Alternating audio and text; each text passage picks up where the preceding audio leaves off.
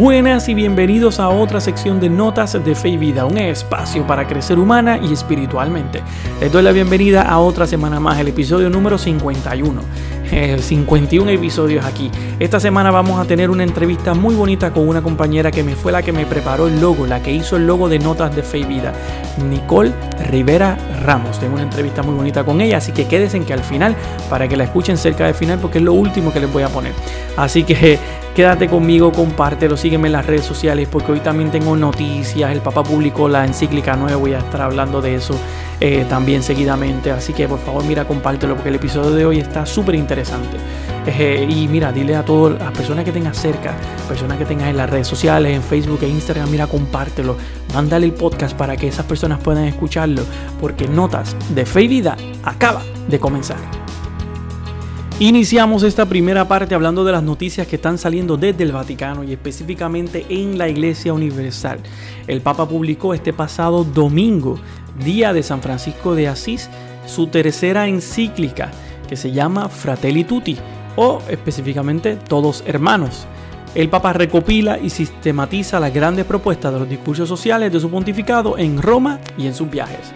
Claro, cabe destacar que le llama la tercera encíclica, pero realmente ha sido dos la que el Papa ha publicado. Porque la primera encíclica que se llama Lumen Fidei eh, fue publicada eh, entre un papa y el otro, significa que ya Benedicto dice y había hecho la mitad de esa primera encíclica y Francisco entonces la termina. Pero la primera encíclica formal que el Papa escribe solo fue Laudato Si, que fue la del medio ambiente y el desarrollo sostenible. Y ahora Fratelli Tutti sobre la fraternidad y la amistad social. Eh, así que te traigo unos puntos para ir comprendiendo la encíclica y cómo nos propone dirigida a todos los católicos qué propuesta nos da.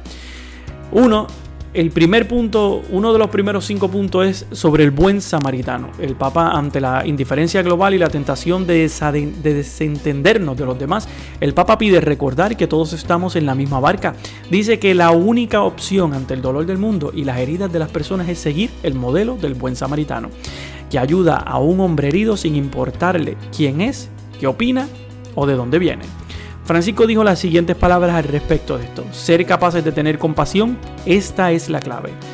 Si no sientes compasión ante una persona necesitada, si tu corazón no se conmueve, significa que algo está mal. Ten cuidado, tengamos cuidado. No nos dejemos arrastrar por la insensibilidad egoísta. El Papa pide reconocer la dignidad innata de cada persona, que en todo caso merece ser reconocida, valorada y amada, independientemente de sus ideas, sentimientos, prácticas o hasta cierto punto sus pecados. La segundo, el segundo tema que toca específicamente en esta encíclica es el modelo de desarrollo. En Fratelli Tutti, el Papa alerta de visiones antropológicas reductivas eh, y de un modelo económico basado en las ganancias que no duda en explotar descartar e incluso matar al ser humano. Y dijo lo siguiente también refiriéndose a este tema, la ambición desenfrenada de dinero que gobierna. Ese es el estiércol del diablo. El servicio para el bien común queda relegado. La idea es que los empresarios apuesten para crear trabajo para personas y no por la especulación. El tercer tema que Papa toca es sobre los migrantes. Y el Papa recuerda el drama de los migrantes. Le preocupa los brotes de xenofobia y racismo. Pide ayudar en los países de origen para que no se vean obligados a emigrar. Pero también pide que la sociedad e incluso los cristianos reconozcan que están tratando a los migrantes como si fueran menos humanos. Y vuelvo y cito unas palabras respecto a esto de los migrantes. Y dijo lo siguiente. El Señor nos pedirá cuentas de todos los migrantes caídos en los viajes de la esperanza. Eh, han sido víctimas de la cultura de Descarte. El cuarto tema, eh, uno de suma importancia, es sobre la guerra y la pena de muerte. Y el Papa recuerda que la guerra siempre deja al mundo peor de como lo había encontrado y propone ver los efectos en las víctimas para convencerse y pedir y pide detener la proliferación de armas nucleares. nucleares perdón y dedicar ese dinero a un fondo mundial contra el hambre. Y dijo lo siguiente, en el mundo de hoy, en el que millones de niños y familias viven en condiciones infrahumanas, el dinero que se gasta y las fortunas que se ganan en la fabricación, modernización, mantenimiento y venta de armas cada vez más destructivas son un atentado continuo que clama al cielo. Además, el Papa recordó que ha cambiado el catecismo y que en ningún caso es admisible la pena de muerte. Pongo un punto y aparte, ¿verdad? Para aquellas personas que no lo saben, Catecismo de la Iglesia Católica, que fue escrito en algún momento, ¿verdad? Redactado bajo la época de Juan Pablo II, tenía un apartado, específicamente el 2267, eh, que hablaba sobre la pena de muerte y antes, ¿verdad? En Catecismo, si buscas la edición vieja, porque ya hoy en día ha sido modificado, si buscamos esa edición vieja, mencionaba que la pena de muerte, ¿verdad? Era hasta cierto punto no, no permitida, pero que si no se entendía cuando todas las opciones, todas las opciones para ayudar a esa persona ya se habían eh, tratado y que era la última opción. Y hoy en día el Papa ha cambiado y lo ha puesto que en ningún caso es admisible la pena de muerte. Y por último, el último y tema final es el diálogo y la reconciliación. Dice que el diálogo no es, no es solo escuchar opiniones, sino aceptar que el otro puede encerrar convicciones o intereses legítimos, una actitud que debe tener las personas de todas las religiones. Francisco dijo lo siguiente al respecto y cito, se llama, se llama hijo de Dios a quienes han adquirido el arte de la paz y lo ponen en práctica. Saben que no hay reconciliación sin dolor, sin, sin, donar, perdón, la propia vida, y que la paz hay que buscarla siempre y en cualquier caso. Por eso, dice que no basta con actuar solos, hay que buscar modos de colaborar con los demás. En Fratelli hay muchos otros temas. El Papa pide que el debate público se escuche también, se escuche también la perspectiva religiosa, pues no puede admitirse que solo tengan voz los poderosos y los científicos. Reivindica el valor de la amabilidad y alerta eh, de quienes siembran división, odio y desconfianza en Internet. En definitiva, reconocer el bien y la belleza que Dios sembró eh, en cada persona. Eh, para, eh, claro, para escribirla eh, se fue inspirada en muchas figuras cristianas. El Papa se inspiró en bastante, como San Francisco de Asís, Charles de Foucault, pero también en no católicos como Martin Luther King, Desmond Tutu, Mahatma Gandhi y Ahmad al-Khatabet líder del Islam sunita. No sé si dije bien el nombre, si no lo dije bien, discúlpeme. Pero pueden buscar hoy en día el texto completo, está específicamente en vatican.va. Allí pueden ver eh, la encíclica del Papa Fratelli Tutti, que también va a estar disponible desde la semana que viene ya en la librería Las Paulinas. Así que la puedes pasar para comprarla. Si no, pues mira, búscala por internet para que te llegue eh, al, Por, por correo a tu casa. Así que no hay excusa para leerla. Yo estoy ya terminando de leerla y voy a tener luego todo un análisis completo en un próximo episodio para que entendamos parte por parte lo que realmente el Papa eh, nos está diciendo y nos llama en esta nueva encíclica, eh, encíclica llamada Fratelli Tutti. En otras noticias, este 10 de octubre será beatificado Carlos Acutis. Sus amigos lo recuerdan como un joven soñador, servicial y carismático. Falleció en 2006 con tan solo 15 años de edad después de sufrir leucemia. Vivió poco, pero dejó una gran huella. Recientemente, en medio de su proceso para llegar a los altares, su tumba se ha convertido en un lugar de peregrinaciones. Gracias a la tecnología, una máscara permite ver cómo lució el rostro de este nuevo beato que viste jeans, zapatos de deporte y sudadera. A la exhumación de su resto acudió su madre, quien explicó que no siente motivos para estar triste. Es un pionero en hacer de las nuevas tecnologías un instrumento para hablar de Dios. Muchos lo llaman el influencer de Dios o el ciberapóstol de la Eucaristía. Diseñó páginas web eh, para mostrar milagros eucarísticos, una recopilación que actualmente ha recorrido todo el mundo. La clave y centro de su vida fue su encuentro con Jesús en la Eucaristía, que lo llevó a entregarse totalmente a los demás. Su ejemplo de servicio y alegría, además de su lucha en medio de la enfermedad, lo han llevado a ser modelo para las nuevas generaciones. Eh, cabe resaltar ¿verdad? que Carlos Acuti falleció recientemente, específicamente en el 2006, así que su proceso de beatificación ha sido bastante rápido. Eh, bastante rápido para lo que muchos pueden opinar, pero claro, hay que recordar que su vida está totalmente pública. El muchacho siempre estaba en las redes sociales, siempre publicaba todo y mantenía todo. Así que para recopilar específicamente el Vaticano toda la información es mucho más eh, sencilla hoy en día que en otros años. Así que por eso es que su proceso se ha llevado con mucha rapidez, a la misma vez que su milagro ocurrió eh, reciente, cercana, específicamente después de su muerte. Y pues eso también nos da, le dio a la iglesia algún sentido de entender que, que, había que llevarlo a los altares, ¿verdad? Y que era parte de un milagro que se estaba dando y que había que entender que su vida era un ejemplo para otras personas. Yo más tarde en otros episodios les voy a traer totalmente que estoy preparando un resumen de toda su vida para que ustedes lo tengan. Pero por el momento, sintoniza este sábado eh, por YouTube puedes buscar la página del Vaticano para que sintonices directamente esta beatificación de Carlos Acutis. El Papa ayer miércoles retomó sus catequesis sobre la oración que las había dejado a un lado en las audiencias generales eh, para hablar específicamente sobre aquellas este, enfermedades sociales que estaban naciendo por medio de la pandemia. Y pues ayer en la catequesis eh, retomó sobre la oración tras eh, vivir específicamente ese encuentro ya con los cristianos y habló del profeta Elías del Antiguo Testamento y Francisco explicó que era un contemplativo pero sin desentenderse de las situaciones concretas de su tiempo. Él nos enseña que en la vida de oración no puede existir separación. El fruto de la intimidad con el Señor en la oración no puede ser otro que el amor concreto a los hermanos y hermanas a los que Jesús nos envía. Claro, voy a ponerle el audio ahora directamente eh, del mensaje o del resumen de la catequesis del Papa, específicamente la parte en español que celebró y que, y que mencionó ayer, miércoles, en la audiencia general con los peregrinos. Queridos hermanos y hermanas, reanudamos hoy las catequesis sobre el tema de la oración, reflexionando sobre la figura del profeta Elías el Antiguo Testamento lo presenta como alguien sin un origen preciso y sin un final, pues su historia se cierra cuando es arrebatado en un carro de fuego al cielo. Pero a Elías lo encontramos también en el Evangelio, en el momento de la transfiguración, hablando con Jesús junto a Moisés. Además Jesús mismo se refiere a Elías para confirmar la misión y el testimonio de Juan el Bautista. La Sagrada Escritura nos dice que Elías era un hombre íntegro, de fe cristalina, incapaz de compromisos mezquinos. Y no obstante las pruebas difíciles que tuvo que afrontar, permaneció siempre fiel a Dios. La oración era su fuerza vital.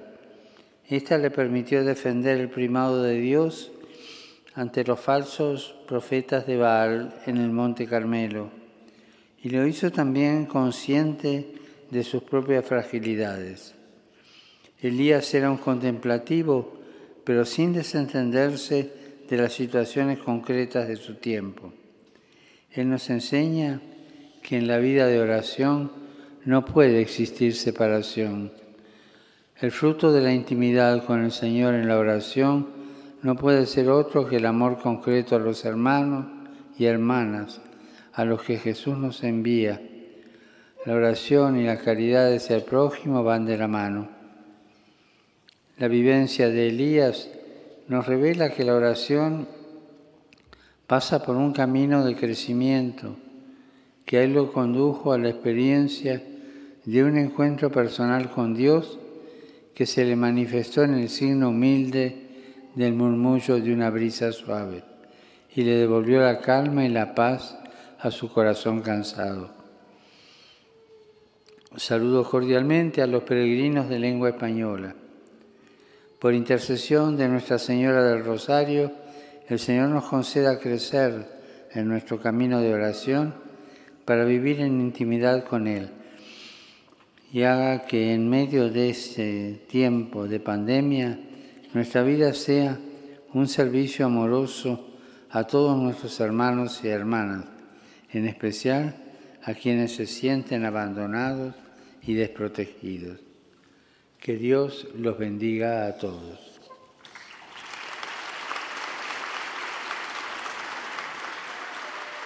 ¿Cómo pudieron escuchar el Papa, verdad? Está hablando sobre este sentido, ya otra vez estas catequesis de la oración. Yo quiero, ¿verdad? Poner algunos puntos sobre la IE para que queden claros. No vuelvo a traer el tema porque ya está saliendo por todos lados. Hay publicaciones, hay escritos, hay todo. Nuevamente, y seguimos, mucha gente está pidiéndole al Papa, ¿verdad? Que vuelva y que use la mascarilla, que no lo está haciendo. Y pues claro, eh, a muchos les ha extrañado que vaya específicamente sin mascarilla, ya que esta semana eh, se ha convertido ya en algo obligatorio en el Vaticano. Y eso sí, pues intenta mantener un poco la distancia de seguridad y aunque pues siempre no lo consigue.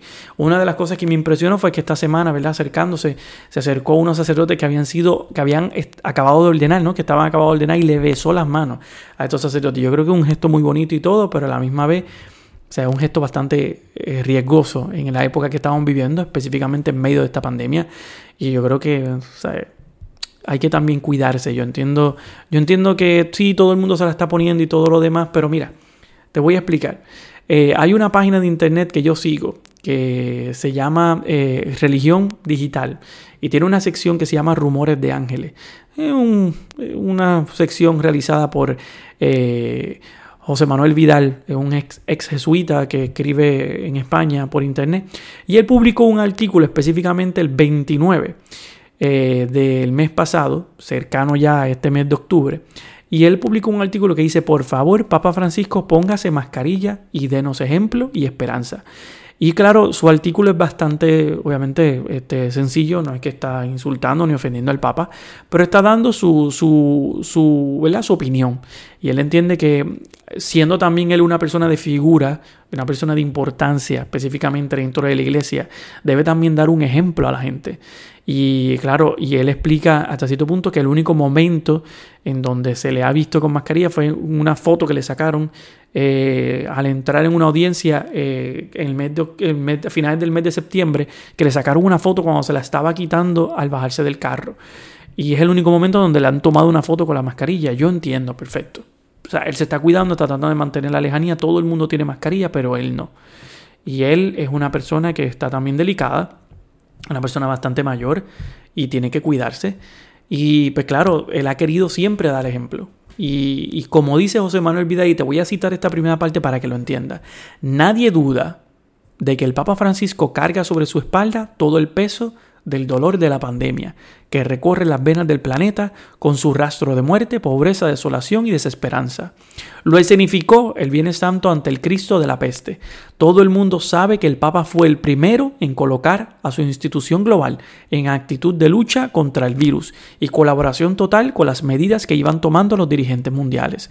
Nadie como el Papa ha puesto el dedo en la llaga de la pandemia, que retrata al mundo y descubre sus vergüenzas ocultas. Nadie como él ha recordado una y mil veces que estamos juntos en esta barca de la casa común y de esta o salimos unidos o no salimos. Y para salir juntos y mejores pide solidaridad, subsidiariedad y que no sigan pagando el, el, plato los de siempre y que las multinacionales y las farmacéuticas no, no primen sobre la gente y que la vacuna sea un bien universal. Sin embargo, porque entonces no se pone la mascarilla en público, eso es la pregunta de él. Y de ahí él va haciendo todo un emboce específicamente, ¿verdad? De lo que él entiende y cómo esa persona, cómo él, si desde el principio de la pandemia ha dado el ejemplo y ha buscado, ¿verdad?, que la gente esté pendiente y ha hecho que la iglesia esté en, temporada de lucha en contra de la pandemia, ¿verdad? Y juntos, y habla de unirnos en la barca, pues hasta cierto punto, ¿por qué no te la pones? es cuestión también de dar el ejemplo. Recuerda que mucha gente te está mirando, tú eres Tú no solamente eres una persona más, eres eh, la figura visible de la iglesia, lo que la gente hoy en día está mirando. Y si la gente te ve en las noticias, en la televisión, en tu catequesis, en todo, sin mascarilla, hay muchas personas que van a pensar igual que tú, ah, yo no me la voy a poner, porque si todos los demás se la ponen, pues yo, yo no me la tengo que poner. Y esa es la misma actitud que tienen muchos dignatarios, la misma actitud que tiene Trump en Estados Unidos, obviamente con una diferencia increíble Trump es un arrogante, eh, ignorante y otro tipo de palabras que le pueden caer a él porque es diferente. Y el Papa, pues, es el único error que en estos momentos, la única dificultad que yo entiendo que está cometiendo. Y pues eres un, una persona que da ejemplo y claro, yo creo que tiene, tiene que dar el ejemplo de alguna forma. Claro, dejo aquí este punto porque, ¿verdad? No quiero dedicar esto a, este, a todo esto, pero bien. Pero lo dejo porque creo que es importante, eh, ¿verdad? Destacarlo, que hoy en día está saliendo por todos lados. Yo lo dije hace semanas y se los he mencionado a ustedes por semana y yo quiero que quede claro que, o sea, lo decía porque yo sabía que en algún momento esto iba a traer cola, iba a salir por muchos lugares y miren, ahora está saliendo en diferentes partes del mundo, en diferentes periódicos y todos lados, el que el Papa, ¿verdad? No se está poniendo la mascarilla cuando sale en público. Y aquí no es tanto eh, que si él vaya a enfermar a otros, que puede pasar, pero el punto es que él se enferme también. Y que imagínate si ese hombre se enferma, a la edad que él tiene, con un pulmón nada más, esto se, sea, la pandemia le va a dar durísimo a él. El, el, COVID lo va a coger y lo puede, se lo puede llevar en cuestión de nada. Y él se tiene que cuidar. Yo creo que es algo importante cuidarse y también dar ejemplo a los demás. Vamos a ver qué pasa. Esto ya está surgiendo esta semana, ha explotado bastante, ya ha dado duro. Veremos a ver cómo esto le llega, ¿verdad? Oídos de él allá en Roma, a ver qué específicamente hacen, ¿no? Y qué pasa la semana que viene, en, nuevamente cuando llegue con los peregrinos, a ver qué sucede. Bien, pero volviendo a la catequesis, eh, el Papa eh, explica eh, su ciclo de catequesis dedicado a la oración y puso el ejemplo del profeta Elías, Elías, ¿verdad? Como ustedes este, escucharon, ¿no? Y dijo lo siguiente, en el ánimo de quien reza, sentir la propia debilidad es más importante que los momentos de exaltación. Cuando parece que la vida se convierte en un galope continuo entre victorias y éxitos. Francisco aprovechó la ocasión para decir que rezar no es sentir algo extraordinario, sino establecer una relación personal con Dios, que, como cualquier otra relación, se debe cuidar en los momentos buenos y en los momentos malos. Y dice lo siguiente, en la oración pasa siempre esto, momentos en los que nos sentimos animados, llenos de entusiasmo, y momentos de dolor, secos de pruebas. La oración es así, dejarse guiar por Dios y aceptar las situaciones difíciles y también las tentaciones. Rezar no es encerrarse con el Señor para maquillar el alma, no. Eso no es oración, es una oración falsa. Oración es dialogar con Dios y dejarse enviar a servir a los hermanos. O sea, yo entiendo estas palabras de él en esta continuación de esta catequesis y tiene mucha relación. Muchas veces nosotros en la oración, cuando nos sentamos a rezar, queremos rápido que haya algún tipo de, contacto. Si me siento oral, quiero escuchar la voz de Dios, porque eso es lo que muchas veces yo escucho en la escuela, cuando yo estoy dando clases a los estudiantes, que a veces hablamos de la oración o de la espiritualidad, muchas de ellas siempre dicen lo mismo, ah, es que yo rezo y no siento nada, pues. Pues lamentablemente muchas veces yo tampoco. O sea, tampoco es que uno diga que todo el tiempo tú vas a sentir algo. Y a veces la gente espera que la oración sea algo místico todo el tiempo.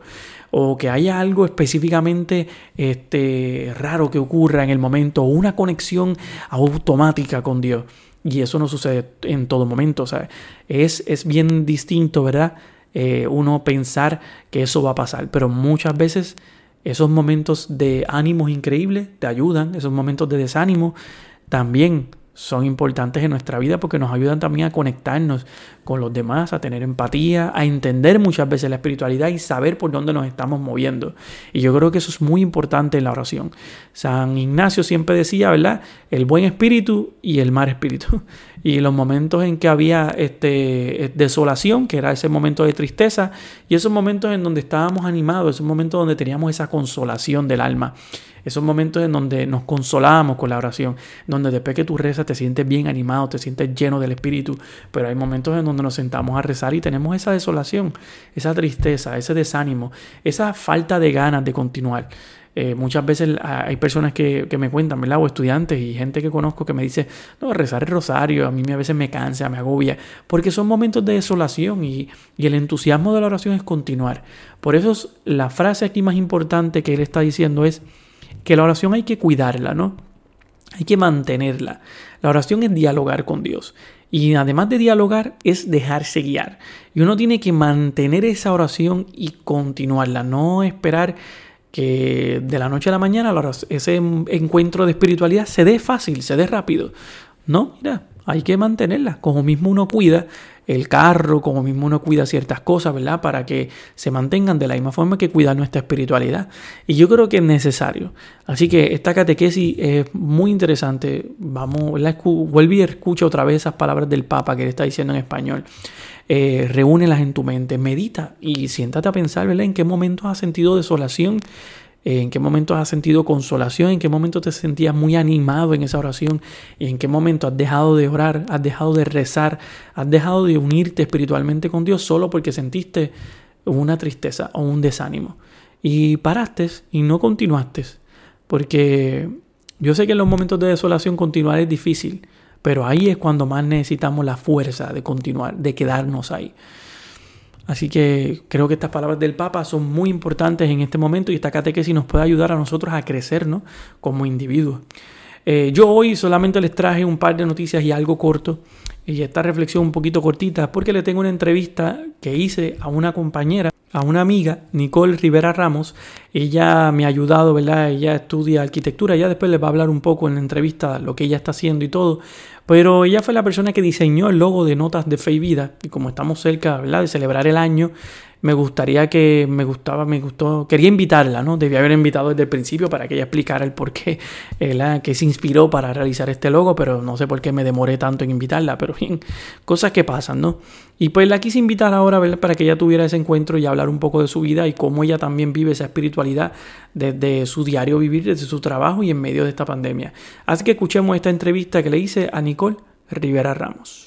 Pues me encuentro hoy con Nicole Rivera Ramos, eh, una compañera que trabajamos juntos eh, hace años en las pastorales juveniles, específicamente en la pastoral juvenil de Corozal, eh, Seguidores de Cristo. ella es hermana de Melanie Rivera Ramos, que en algún momento la tuve aquí en el programa, cuando hablamos de música y espiritualidad, y ella pues nos estuvo hablando de su espiritualidad en base a la música, y hoy pues tengo a Nicole, que está aquí con nosotros, así que saludos Nicole. Saludos Saúl, una alegría y un placer estar aquí contigo y un saludo a todas las personas que nos escuchan. Pues Siempre escucho el podcast y sí. me encanta. Y además de que Nicole también escucha el podcast, una de las cosas interesantes que está detrás es que ella es la creadora del logo de Notas de Fe y Vida, que siempre lo llevo usando desde que empezamos. Así que debía haberla invitado, ¿verdad? Desde el principio para que ella nos cuente pues un poco su experiencia. Yo creo que me, llené de muchas cosas y me seguía tareando y se me olvidó pues traerla, así que me gustaría primero que, ella nos hable, ¿verdad?, de qué le inspiró, qué le inspiró para crear el logo de Notas de Fe y Vida. Bueno, pues eh, el logo, pues yo quería decir, casi siempre cuando estoy haciendo un logo, siempre pienso en, en el nombre, en este caso Notas de Fe y Vida, y en elementos que me vengan, ¿verdad?, a mi mente que representen ese concepto o ese nombre. En este caso, pues obviamente lo primero que uno piensa pues es en una libreta, en un lápiz. Y entonces pues empiezo así desde lo más literal, entonces hasta que voy hasta lo más abstracto y voy, ¿verdad?, uniendo componentes. En el caso del logo de Notas de Fe y Vida, pues em, quería utilizar algo que hiciera referencia a, ¿verdad? al sonido, a la parte del audio, porque pues es un podcast. Y con eso eh, empecé a utilizar la idea de las ondas de sonido o las ondas acústicas. Y entonces luego estaba pensando cómo podemos integrar el elemento verdad de la fe en este concepto y me vino la idea de utilizar la cruz porque quería hacer algo simple porque me gusta mucho que los logos sean simples y, se entienden mejor muchas veces y pues yo pensaba, bueno, pues la cruz es el símbolo de nuestra fe como cristianos y es símbolo de vida también, porque significa que Jesús murió para darnos vida a nosotros. Así que me pareció interesante que se podía utilizar el concepto de la onda del sonido junto con la cruz y el concepto de, ¿verdad? del Calvario. Entonces, pues el, para la parte de los colores, quería utilizar algo que fuera llamativo, algo que fuera alegre. También cuando hago logos entiendo que los colores deben ser limitados, un solo color, dos colores, no muchos colores. En este caso experimenté con las tonalidades de amarillo, dorado y gris hasta que finalmente terminamos usando amarillo, porque también es un color que representa la vida y la alegría. Y siempre que pensaba en notas de fe y vida pensaba como en el color amarillo. No sé por qué, este, y entonces pues así fue como, ¿verdad? Como escogí el color y, llegué al concepto del logo. Claro. No, y quedó muy lindo. Aquellas personas, ¿verdad?, que no lo han visto y que obviamente nos están siguiendo, obviamente lo estás viendo en las diferentes redes, en Spotify, en todos lados se ve el logo y es el diseño y creación de ella. Y muchas personas pueden pensar que ella estudió diseño, ¿no? Diseño gráfico, pero no. O sea, la realidad es que ella estudió otra parte que también tiene que ver con el dibujo, pero de un formato un poco más grande, un macro. Así que explícanos qué fue lo que tú estudiaste y a qué te dedicas hoy. Sí, pues yo estudié mi bachillerato en arquitectura. Así que un poco siempre había querido estudiar arquitectura porque siempre me encantaba el diseño de las casas, de las ciudades entonces luego me fui a hacer la maestría a Estados Unidos en arquitectura paisajista, que es ¿verdad? una profesión que también está atada a la arquitectura, pero que a diferencia de la arquitectura, la arquitectura paisajista eh, diseñamos todo lo que son los exteriores o el paisaje, como lo dice su nombre, porque me encantan las plantas, me encanta todo lo que es la naturaleza, así que pues entonces ahora pues hice mi especialización en arquitectura paisajista y, es a lo que me dedico ahora mismo. Pero también quería decir que la parte de arte gráfica pues está integrada en arquitectura porque aprendemos, ¿verdad?, de diseño, de cómo crear un concepto, abstraer las ideas y adicional porque mi papá es artista gráfico claro. muchos años, mi hermana es artista gráfico también y pues la realidad es que siento que no sé, o sea, lo tengo ahí, lo heredé de mi papá, eh, entiendo yo, y pues la realidad es que pues me encanta, lo disfruto mucho y mi papá es realmente el que me el que me aprueba todo lo que yo hago, así que si, él, si él dice que está bien, yo le comparto todos los logos y cuando él me dice que está bien, pues ya yo sé que está bien. Que está bien. o, sea, le tiene la aprobación del jefe, o sea, del, que, del, primero. El, jefe, así que pues tengo esa tengo esa herencia de arte gráfico, aunque estudié arquitectura. Claro. Entonces Nicole viene de una familia bastante católica, o sea, que asisten a misa regularmente. Yo los conozco a ellos, ¿verdad? Desde que trabajamos en la pastoral. Y una de las cosas que me gustaría pues indagar o comentar es eh, cómo tú logras tú en tu vida eh, unir o mantener tu espiritualidad pues activa en medio de toda esta velocidad de la sociedad, en medio de tu trabajo, en medio de tantas cosas que te pueden llenar el día. ¿Cómo tú mantienes ese balance y esa vida espiritual? Bueno, es difícil, tengo que admitirlo. Claro. Sobre todo ya uno mientras, ¿verdad? Uno va creciendo, siento que es un poquito más difícil porque la vida sigue como que uno sigue como subiendo de nivel. Eh, a veces las cosas se ponen un poquito más complicadas, pero yo ahora mismo pues mi vida es bastante, eh, tengo el tiempo, estoy bien ocupada y casi no tengo tiempo libre pues mi trabajo, la naturaleza de mi profesión, pues es una profesión bastante intensa. Claro, por eso. Pero, entonces, en, eh, yo lo que hago es, o que me ayuda mucho, en, verdad, en términos de, para mi espiritualidad, es tratar de aprovechar cada momento, por ejemplo, si estoy conduciendo a mi trabajo, pues en vez de estar escuchando música, ¿verdad? secular, que quizás no aporta nada a mi espiritualidad, pues me escucho música cristiana, rezo el rosario, o escucho podcasts como Notas de Fe y Vida, pues cosas que, que, alimentan ¿verdad? el alma, que, que aunque uno piense que no, realmente yo siento que uno se convierte en lo que uno escucha y en lo que uno lee. Y pues el uno, el uno dentro de ¿verdad? el ajetreo, escuchar eh, podcasts que sean católicos, escuchar música cristiana, escuchar, a veces yo escucho, yo por la naturaleza de mi trabajo, es a computadora todo el tiempo. Y yo, yo no tengo realmente mucha interacción. Sí hay momentos en que tengo reuniones, pero casi todo el tiempo estoy produciendo, produciendo planos, produciendo diseños. yo tengo tiempo para escuchar. Por lo tanto, yo escucho muchos audios eh, o busco en YouTube historias de vidas de santos, a veces busco milías de sacerdotes que me, que me gustan, que son blogueros. Y así es como yo he encontrado ese balance entre el mantener la espiritualidad dentro del ajetreo de la vida, diría yo. Y que muchas veces, que muchas veces es complicado porque la gente piensa que es fácil y más trabajar. Y yo, yo entiendo que a ti, obviamente, en medio de esta pandemia no se ha hecho mucha diferencia. Porque si dices que siempre estás trabajando en una computadora produciendo, pues la única diferencia es que no sales de tu casa. pero, pero en cuestión de eso, tu realidad siempre se ha mantenido la misma. Exacto. Y realmente, pues yo antes iba al trabajo, ahora algunos días estoy en la casa, y pero como tú siempre trato de lo que escucho, pues que sean cosas que ayuden a, mi espiritualidad. Otra cosa que estoy haciendo con mi esposo ahora mismo es estamos tratando de rezar el rosario todos los días, porque es que también perdemos mucho tiempo a veces en las redes y el rosario son 15, 20 minutos que, que, lo, que uno los tiene en el día. Lo que pasa es que a veces uno los usa, los malgasta en otras cosas. Claro. Entonces, pues estamos tratando de hacer ese hábito de rezar el rosario todos los días, todos los días, todos los días. Y yo creo que buscando ese balance, eh, ¿verdad? Como tú dices, de entre la vida, el ajetreo, más la espiritualidad. Un punto, un punto aparte.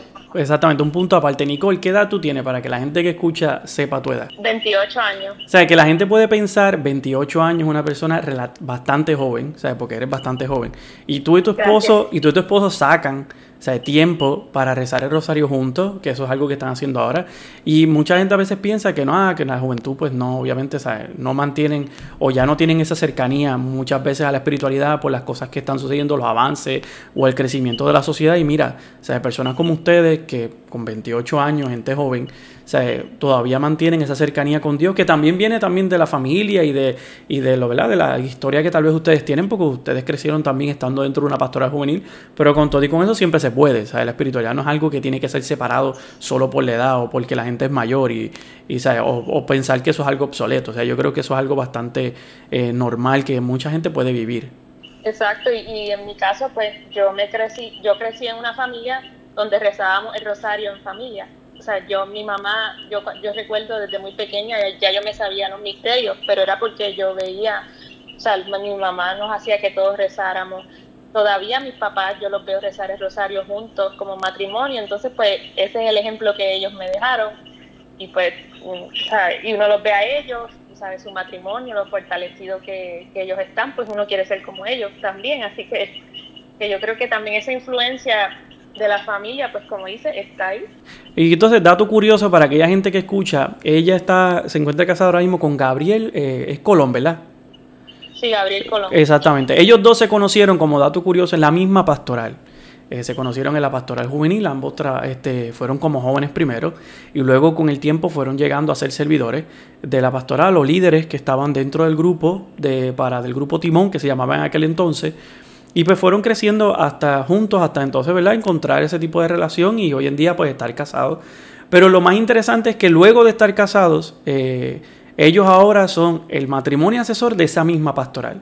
O sea, ellos eh, se fueron a Estados Unidos, ella estudió y regresan a Puerto Rico para ser parte de la realidad puertorriqueña y dar más a Puerto Rico y ahora son matrimonio asesor de esta pastoral. Pero mi pregunta no es tanto como asesora, sino desde cuando estabas en la pastoral juvenil. ¿Qué era lo más que te gustaba de colaborar con las pastorales juveniles? Wow, pues lo más que me gustaba, y bueno, y ahora como asesora creo que me sigue gustando, aunque el rol es un poco diferente, pero era el concepto de crear y el dinamismo que, tiene la pastoral juvenil, es, es cómo se lleva el Evangelio, ¿verdad? Porque estás trabajando con jóvenes y todo el tiempo tienes que estar buscando cómo estar al día, o sea, al día en el concepto de cómo llevo el mensaje de una forma, ¿verdad?, atractiva, obviamente sin perder la esencia y, y sin necesariamente cambiar cosas que no tienes que cambiar, pero es cómo yo capto la atención de los jóvenes y, esa creatividad y buscar ideas nuevas y ese concepto de innovación y dinamismo es lo más que me, que, me disfruto de, la pastoral juvenil y que siento que quizás en otros ministerios, por la naturaleza de los ministerios, eh, no se da. Entonces ese dinamismo, esa, esa ¿cómo se dice?, oportunidad de uno poner las artes, ¿verdad? Yo en mi caso ayudaba mucho con lo que era la página de la pastoral, me encantaba, tú lo sabes porque estabas allí también, los logos, las imágenes, este, no sé, me fascinaba todo eso y ver cómo todo eso puede impactar a los jóvenes y estar con los jóvenes, esa energía que ellos tienen tan única, eh, me encanta y de hecho predicarle a los jóvenes siento que se me hace hasta más fácil que a veces predicarle a personas adultas o a, los niños que todavía tienes que ir un poquito más más en detalle, no tanto en detalle, pero con más calma, pues siento que los jóvenes es lo más que me disfruto y, ese dinamismo es lo más que me, que me gusta. Las la pastorales juveniles para mí son importantes dentro de la iglesia porque tienen una importancia increíble. Además de que siempre uno ha pensado, por lo menos yo he pensado, que las pastorales son un poco eh, es un poco injusta en el sentido de que tú tienes los jóvenes por un tiempo y luego entonces se te van y llegan otros nuevos y tienes que volver otra vez a captar la atención de los que van llegando, porque a veces la gente piensa ah, que el joven llega allí tranquilo y que va desde el principio a aceptar todo y a veces es un poco complicado, ¿verdad?, traerlos y mantener ese tipo de spam para que ellos estén pendientes conlleva mucha labor y tú lo sabes obviamente porque lo mismo, o sea, las publicaciones, estamos ahora en una era de redes sociales y tú no te mantienes activo, para ellos estás como, como no les estás alcanzando y hay cosas que le van a traer mucho más que lo que tal vez uno puede ofrecer. Así que uno lo que tiene que buscar la forma, ¿verdad?, de llevar ese mensaje de Cristo lo más rápido posible porque esa es la rapidez que ellos llevan en la vida, o sea, ellos no, se detienen, eh, sino que se van moviendo con, la misma sociedad y con la misma evolución del aspecto De la, del mundo, y uno tiene que ir moviéndose con ellos. Entonces, algo, algo que, a mí, este, que siempre me surge, la misma pregunta y se lo hago también ahora tú que eres asesora de la pastoral, mi pregunta es si entiendes que la iglesia, y más la iglesia en Puerto Rico, está actuando activamente hacia los jóvenes. Pues mira, yo creo eh, que he visto mucho movimiento y aquí creo que estoy hablando un poco más de la diócesis de Arecibo, bueno, de la, lo que sería la pastoral nacional juvenil. Ah, sí he visto mucho movimiento y con esto de la pandemia he visto que han habido muchas iniciativas hacia la pastoral juvenil, ellos han ofrecido talleres para, ¿verdad? para los líderes de las pastorales juveniles y he visto ¿verdad? ese movimiento.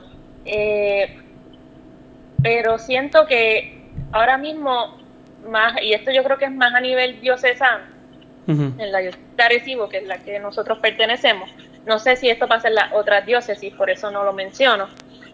hay un, siento que la diócesis un poco como que mm, pudiera hacer un poquito más por los jóvenes en el sentido de que hubo unos cambios eh, en términos de, de la edad de la confirmación que yo siento que, que, afectó mucho a la pastoral juvenil. ¿Verdad? ¿Por qué? Porque bajaron la edad de las confirmaciones y básicamente los nenes están, los jóvenes, los jóvenes se están confirmando como a los 12 años, 12, 13 años, y esa no es la edad para entrar a pastoral juvenil. Y entonces lo que eso está creando es un vacío en las pastorales juveniles. Y está pasando en, ¿sabes? No solo en la pastoral de, de, los seguidores de Cristo, sino en muchas otras pastorales de la diócesis y de aquí del pueblo de Corozal. Así que yo creo que en ese aspecto, ahí la diócesis debe, ¿verdad? ver qué se puede hacer para llenar ese vacío, porque siento que eso está trayendo, ¿verdad? Lo que está haciendo es más que todo es alejando a los jóvenes, porque entonces se confirman y entonces ya nunca se enteraron que había pastoral juvenil porque no tenían la edad. Y yo creo que antes lo bonito de pastoral juvenil era que precisamente cuando te confirmabas, pues conocías pastoral juvenil y muchas veces pues uno, uno se motivaba con la Pascua y te quedabas, por lo menos ese fue mi caso. No es de todo, obviamente, pero yo siento que eso sí lograba que muchos jóvenes se involucraran en la iglesia.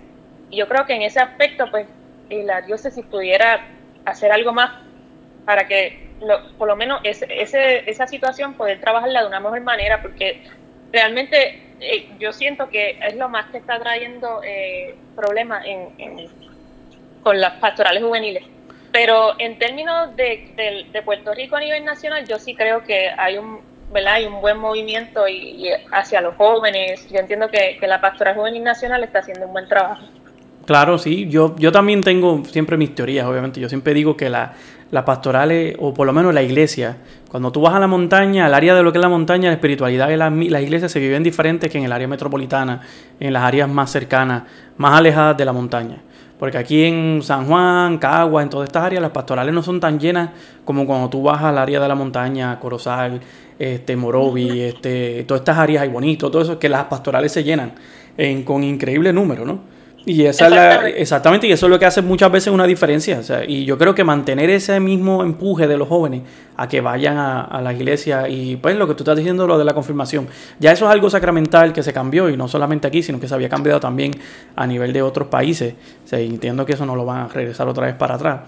Pero, pero con todo y con eso, buscar algo, algo que mantenga a la gente, a los jóvenes que después de que tengan 12 años, es como que no piense que ya se acabó todo. Ah, ya acabé mi vida de iglesia y pues me voy y regreso nuevamente cuando tenga como 25 o 30 años, que tal vez necesite algo de Dios.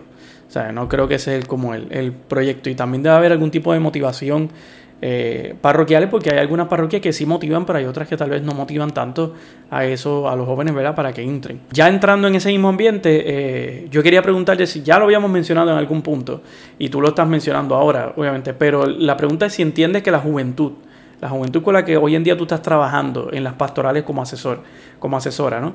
Eh, ¿Se encuentra en una búsqueda de Dios o para ellos una realidad que está obsoleta y les cuesta a ustedes más que años anteriores?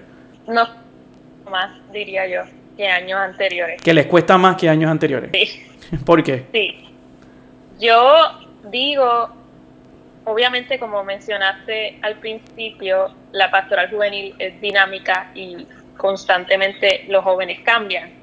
Así que la, la, generación que, de jóvenes que está ahora mismo es bien diferente y, y yo creo que tiene que ver con las redes sociales y los expuestos que ellos están a tanto conocimiento, pero a la vez desinformación. Exactamente. Eh, y son constantemente bombardeados con tantas cosas que yo siento que los jóvenes ahora están más perdidos que nunca. Pero también no están tan, no se sienten tan atraídos hacia la búsqueda de Dios como las generaciones pasadas.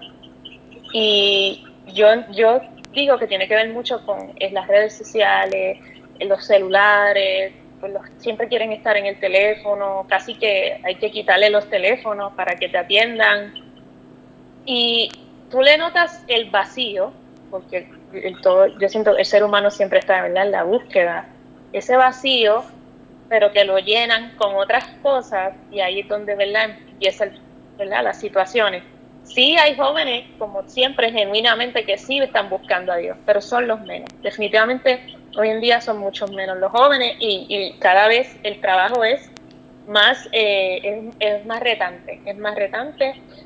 Yo siento que hay muchos temas sociales y muchas situaciones que se están viviendo hoy en día que complican todavía las cosas porque muchas veces, a veces tenemos miedo de hablar claramente ¿verdad? a los jóvenes, mira, esta es la posición de la iglesia, y hay mucha como confusión y eso lo que genera pues es desmotivación en ellos y ¿sabes? No, yo diría que casi como si pareciera que no les interesara la iglesia. También la familia, o sea, las familias, por ejemplo, cuando yo estaba en, pastoral juvenil, no, no como servidora, sino que iba como joven y, mi esposo Gabriel, veníamos de, casi todos los jóvenes que estábamos allí éramos jóvenes que veníamos de familias que nos habían criado en la iglesia, que íbamos a la iglesia pero los jóvenes que tenemos hoy en día ni eso, o sea, los papás no van a la iglesia.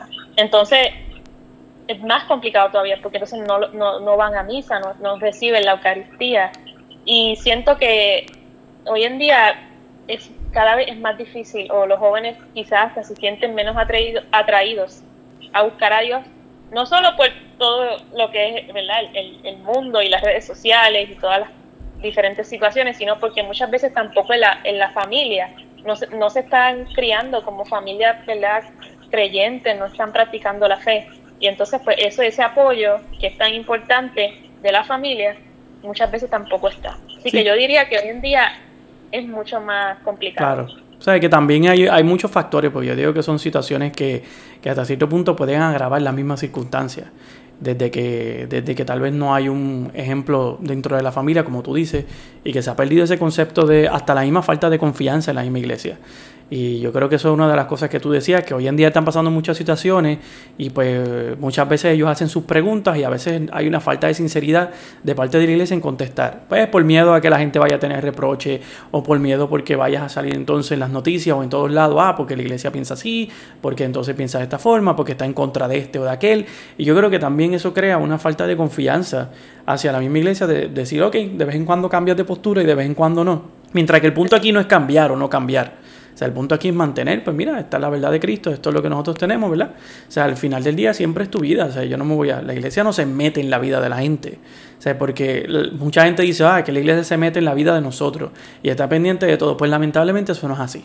O sea, la iglesia no está detrás tuyo, no hay un cura en tu casa metido pendiente de lo que tú hagas, ni una monja. O sea, yo creo que eso ya es decisión de cada cual y de la conciencia de las personas, ¿no? Y cómo la gente actúe. Pero claro, o sea, está lo que, lo que menciona. Yo creo que para mí, este, obviamente esta es mi opinión, no es opinión de Nicole. Este, esta es mi opinión es que también hay una falta de desconfianza dentro de todas las polémicas que han surgido a través de los años. Que si los problemas de los curas pedófilos, que si el problema de, de dinero, que si el problema de lo otro, que va creando una desconfianza de la gente hacia la misma iglesia. Una iglesia que muchas veces se le olvida salir, como dice el Papa, ¿verdad? Salir a la calle para, para continuar su labor. Sin importar los tropiezos porque, ¿sabes? Somos seres humanos, no son perfectos. Así que los errores se cometen y pues mira, salir a la calle y seguir trabajando por eso. Pero no darse por vencido. Y yo creo que los jóvenes lo que buscan es ese concepto de dinamismo que se mantiene. Y claro, ¿sabes? La palabra de, el mensaje de Cristo nunca cambia pero las formas en que tú lo puedes llevar deben cambiar todos los días para mantener esa dinámica corriendo día tras día. Así mismo. En eso, en eso, ese es el trabajo de la pastoral juvenil eh, que tiene ahora mismo, ¿no? Y esa es la parte más difícil, ¿sabes? Porque obviamente es la parte más complicada de todas. Sí, porque si lo hiciera, si solamente si lo hiciera el Papa y lo hicieran los obispos, pues está bien, te lo entregaban, pero realmente queda a disposición de la gente que está trabajando dentro de la iglesia, ¿no? De qué forma tú puedes llevar ese mensaje, pues más rápido para ellos y moviéndose todo el tiempo.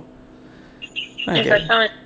Sí, o sea, yo, yo por lo menos siempre se lo digo a mí, a las estudiantes, ¿verdad? Cada vez que lo doy clase, yo admiro que tenemos un papa que es totalmente, este, que va rápido, va como se mueve la juventud, se está tratando de mover él. Obviamente a su pasito, porque tampoco es que es una persona, o sea, a su edad, pues él trata de hacer lo más que puede. Pero tiene sus videos, está en Instagram, está en Twitter, está en esto, está en lo otro. O sea, como la persona también mantiene un tipo de una forma de actualización. Los videos que saca mensuales, eh, todo, o sea, las cosas que él va haciendo, yo creo para mantener ese sentido de cercanía con los jóvenes. Pero claro, o sea, eso, eso no basta, falta mucho más y esa es la parte de ustedes.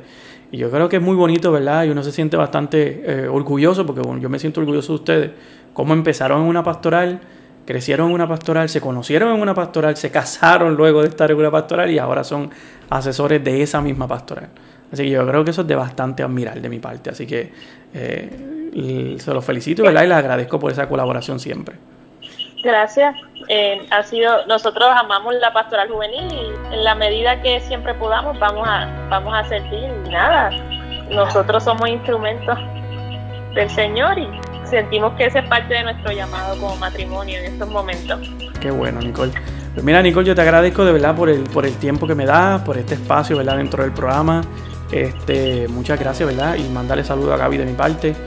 Eh, y, nada, les deseo, ¿verdad? Que Dios siempre les dé a ustedes la sabiduría, la fortaleza y, el amor para que continúe ese matrimonio ¿verdad? largo y también la labor que están haciendo la pastoral para que sigan y puedan también continuar esa misma labor por, por los años que ¿verdad? la iglesia y Dios se los permita. ¿no?